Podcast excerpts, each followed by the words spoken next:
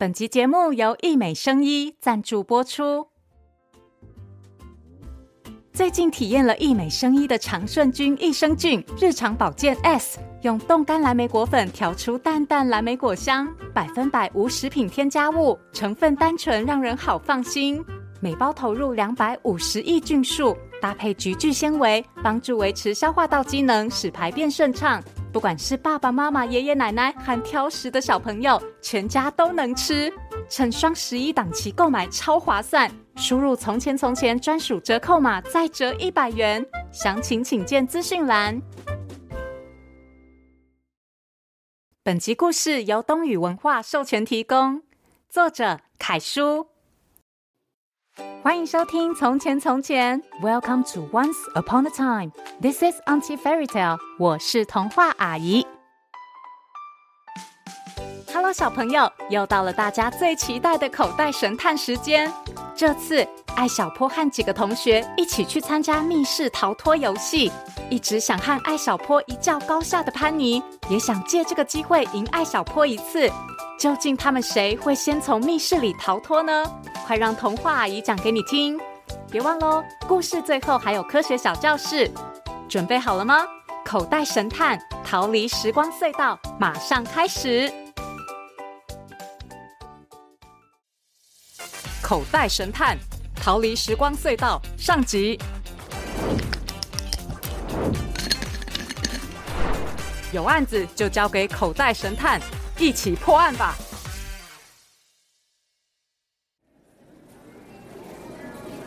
星期六下午，艾小坡、罗多多和潘妮收到同学杜一南的邀请，一起去玩密室逃脱游戏。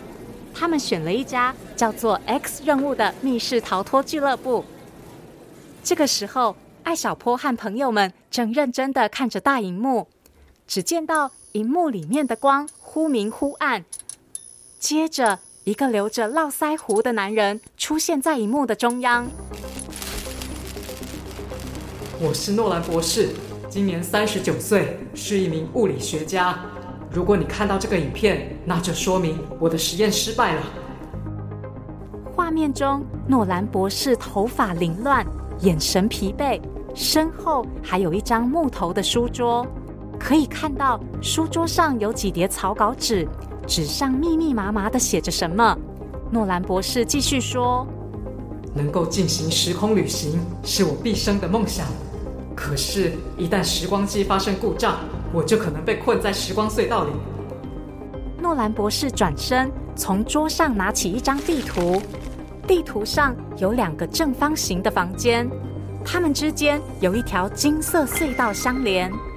他指着那条金色隧道说：“这就是时光隧道，通往隧道的大门就藏在这两个房间里。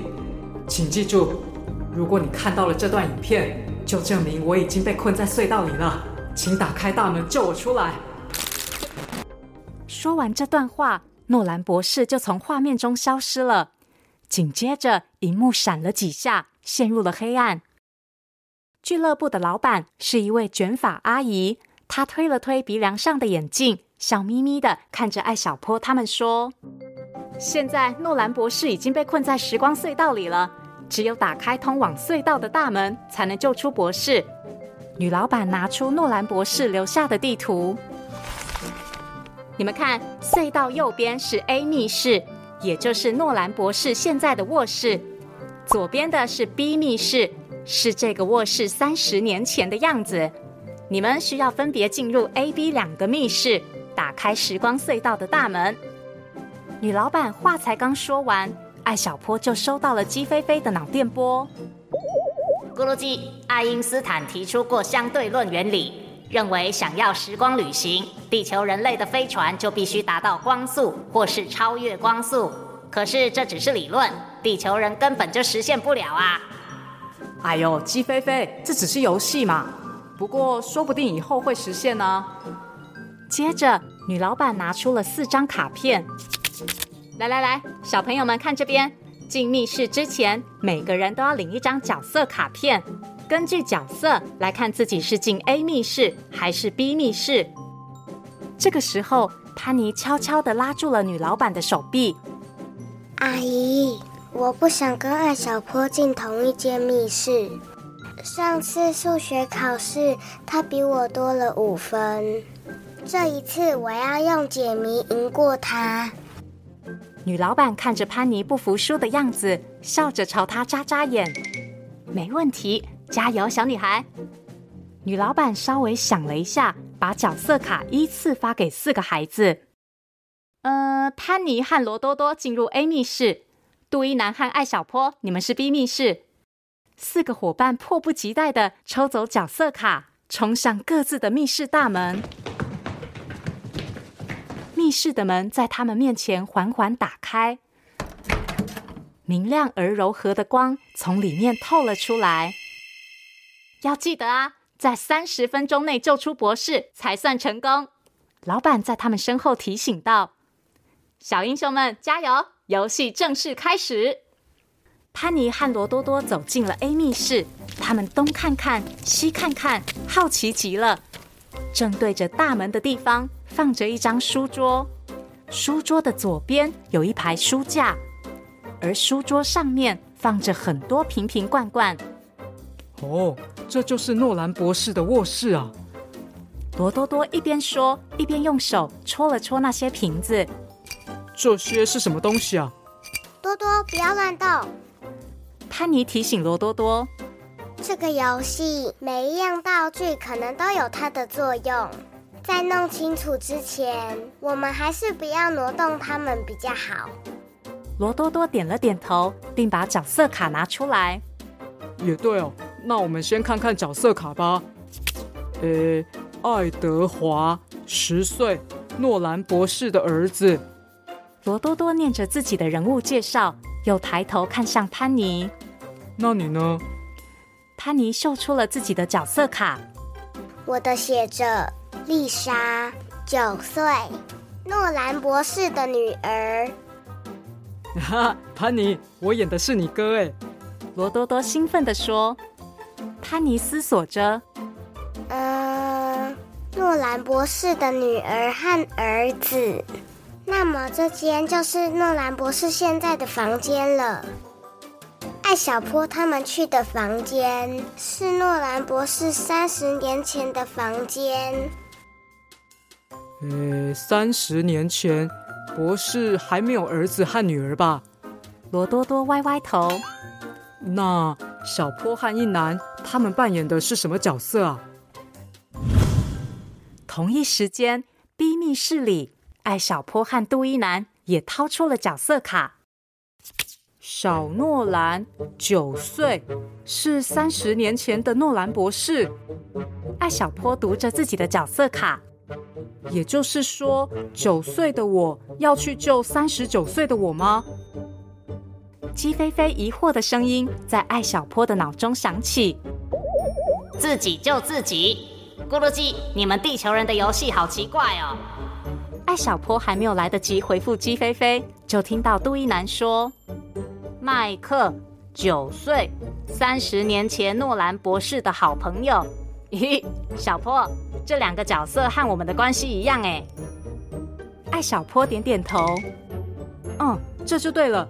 老板说，B 密室是诺兰博士三十年前的卧室，所以我们也是三十年前的角色。他们环顾四周，看到正前方有一张书桌。桌上有几本书，还有一个电话座机。书桌右边是一张床，床上有星星图案的棉被，被子搭在床沿上，看起来就快要掉到地上了。鸡飞飞悄悄地从艾小坡的口袋里探出头：“咕噜鸡，这个地球人科学家竟然忘了折被子哎！我有时候起床晚了也会忘记折被子啊。好了，我来帮他折。”艾小坡弯下腰，拎起被子的一角。这个时候，他突然发现，原本被子角遮住的地方，露出了一个方方的东西。哎，是宝箱哎！杜一男指着箱子大叫。艾小坡蹲下来仔细观察，那确实是一个银底金边的宝箱，但是宝箱上面有一个密码锁，没有办法直接打开。密码是四位数。杜一南转来转去，试了好几组常见的密码，但是都失败了。哎呦，密码是什么啊？还是我们干脆把它砸开啊？杜一南有些不耐烦了。艾小坡拉住杜一南，他把宝箱翻来翻去看了一遍，发现宝箱底部还粘着一张纸，上面写着：“密码是什么？答案在梦里。”这句话是什么意思啊？杜伊南拍了拍旁边的枕头，一边说：“梦里，哼，该不会是要我们在这边睡觉吧？”艾小坡摸摸下巴，然后坐在床边，试着躺下去。可是天花板上明亮的灯光刺入他的眼睛，哎呦，好亮哦！鸡飞飞弹了弹头顶的小天线，咕噜鸡，地球人没有蛋壳飞船遮挡光线，开着灯睡觉当然很难受啊。灯？哎，对，做梦必须要睡觉，睡觉就一定会关灯。所以，艾小坡赶紧要杜一南关灯。杜一南愣了一下，把灯关上。因为屋里的窗帘拉着，房间瞬间暗了下来。艾小坡再一次躺到床上，他突然睁大了眼睛，只见到天花板上竟然写着一行浅绿色的数字：五二八四六一。哎，是夜光字哎！杜一男惊喜地喊道。咕噜鸡是夜光粉写的字。夜光粉的主要成分是稀土，因为它能先吸收各种光和热，转换成光能储存，所以能在黑暗中自动发光。嘿，怪不得说答案在梦里，这些夜光字必须关了灯才能看到。艾小坡赶紧下床开灯，把那串数字记在档案本上。还愣着干嘛？赶快开箱啊！杜一男催促着，艾小坡开始思考，分析着目前的线索。可是密码明明是四位数，这串数字却有六位数，所以应该不是密码。那它又是什么意思呢？在这个时候，另一头 A 密室里，潘妮正在继续搜寻着可疑的谜题。她走到书架旁边。手指掠过架子上的书，发现在两本字典之间露出了一块白色的小三角。潘妮抽出来，发现是一个信封。她赶紧拿出里面的信纸，念出声：“丽莎·爱德华，我是你们的父亲诺兰博士，谢谢你们来救我。要想打开时光隧道。”会用到一样东西，那就是……啊，那就是什么啊？后面怎么没有了？看着只写了一半线索的信，罗多多急得团团转。哦哟，这个博士怎么这么不可靠啊？话只说一半。潘妮抬起头，眨眨眼睛。既然博士已经写了信，而且还提到一样东西。就说明信里一定包含重要的资讯，不然他为什么要写信呢？所以信不是没写完，是我们没有找到正确的方法去看。潘妮回过头，目光落在摆满小瓶子的书桌上，她凑过去，看到那些瓶子有高有矮，里面还装着一些透明的液体。她细心观察。一个接一个的看过去，突然，他发现其中一个棕色的小瓶子不太一样，因为只有它的瓶身上贴了一张标签，旁边还靠着一根小刷子。碘酒信。潘妮盯着手里的小棕瓶，思索着。我知道了。潘妮眼睛一亮，把信纸铺平在桌上。然后转开装碘酒的小瓶子，接着他拿起那只小刷子，沾了一点碘酒，轻轻的刷在字迹消失的地方。哎，变了变了，颜色变了！罗多多惊喜的叫出声。信纸上涂了碘酒的位置，先是被染成了棕色，接着在这一小片棕色之中，出现了深蓝色的笔迹。果然是这样。潘妮微微一笑。信的最后一句是用淀粉写的。罗多多还没有反应过来。啊，淀粉？潘妮点点头。嗯，我在科学杂志上看过，淀粉遇到碘酒就会变蓝，原因是碘和直链淀粉形成了包合物，所以显现出蓝色。潘妮拿起信纸，发现缺失的资讯竟然是四位数字九一七二。九一七二，这是什么意思啊？潘尼、罗多多和艾小坡、杜一男一样，也陷入了困惑。他们看似拿到了重要资讯，却不知道该怎么使用。难道诺兰博士真的没有办法离开时光隧道了吗？突然，房间里响起了一阵铃声。潘尼和罗多多吓了一跳，他们找了一圈，终于在书架的角落找到了一只无线座机电话。铃声正是他发出来的。潘尼和罗多多对看了一眼，接起电话。喂。潘尼小声的试探，听筒那一边传来一个熟悉的声音。喂。这个声音是？啊，艾小坡，你怎么会打电话来？潘妮惊讶极了。艾小坡在听筒那一边解释：我们本来是要找四位数的密码。结果却找到了六位数字，我推测应该是三十年后的电话号码，就试着打啦。没有想到是你们呢。听到艾小坡这么说，潘妮好像明白了。嗯，你们在找四位数的密码？对啊，我们找到了一个宝箱，要密码才能打开。艾小坡问：“你们那边嘞，有什么发现吗？”宝箱。四位数的密码，潘妮皱起了眉头。没错，潘妮想在游戏里赢过艾小坡。显然，他发现的这串数字正是艾小坡需要的密码。他该怎么做呢？不知情的艾小坡还在电话那一头热心的问：“你们那边怎么样？谜题难吗？我们可以一起想啊。”潘妮下定决心。艾小坡，你记好下面的数字。艾小坡还没有反应过来。哈？九一七二，记住了吗？潘妮语气坚决。艾小坡还是不明白。啊？这是什么？潘妮指挥道：“你用它去开宝箱试试看。”很快的，电话那一边传来了杜一男兴奋的叫声。箱子开了，潘妮赶紧追问：“里面是什么？”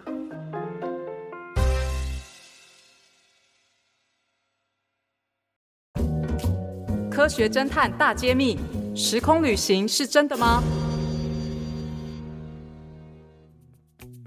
大家好，我是艾小坡。这次的密室逃脱游戏和时空穿越有关，那么时空旅行是真的吗？真的有时光隧道吗？其实啊，一直到现在，地球人都还没有成功穿越时空过。我们现在的科学技术还很有限，就连要离开太阳系都很困难。但是如果想要时空穿越，目前最适合的工具就是虫洞。虫洞是时空虫洞的简称，也叫做时空洞。它被认为是宇宙中最可能存在的捷径。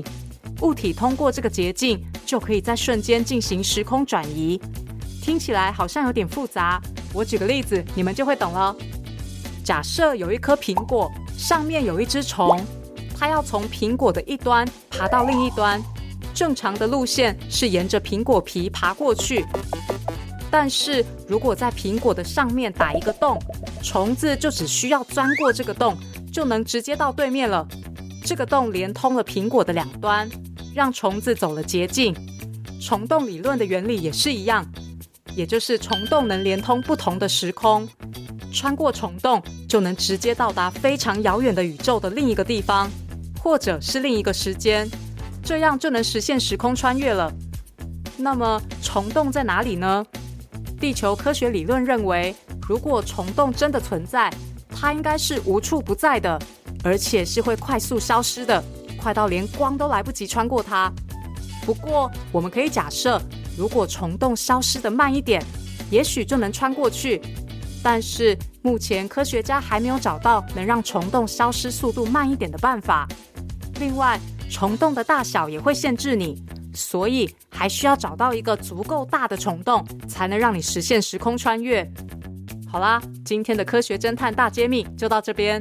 别忘了，有案子就交给神探艾小坡，我们一起破案吧。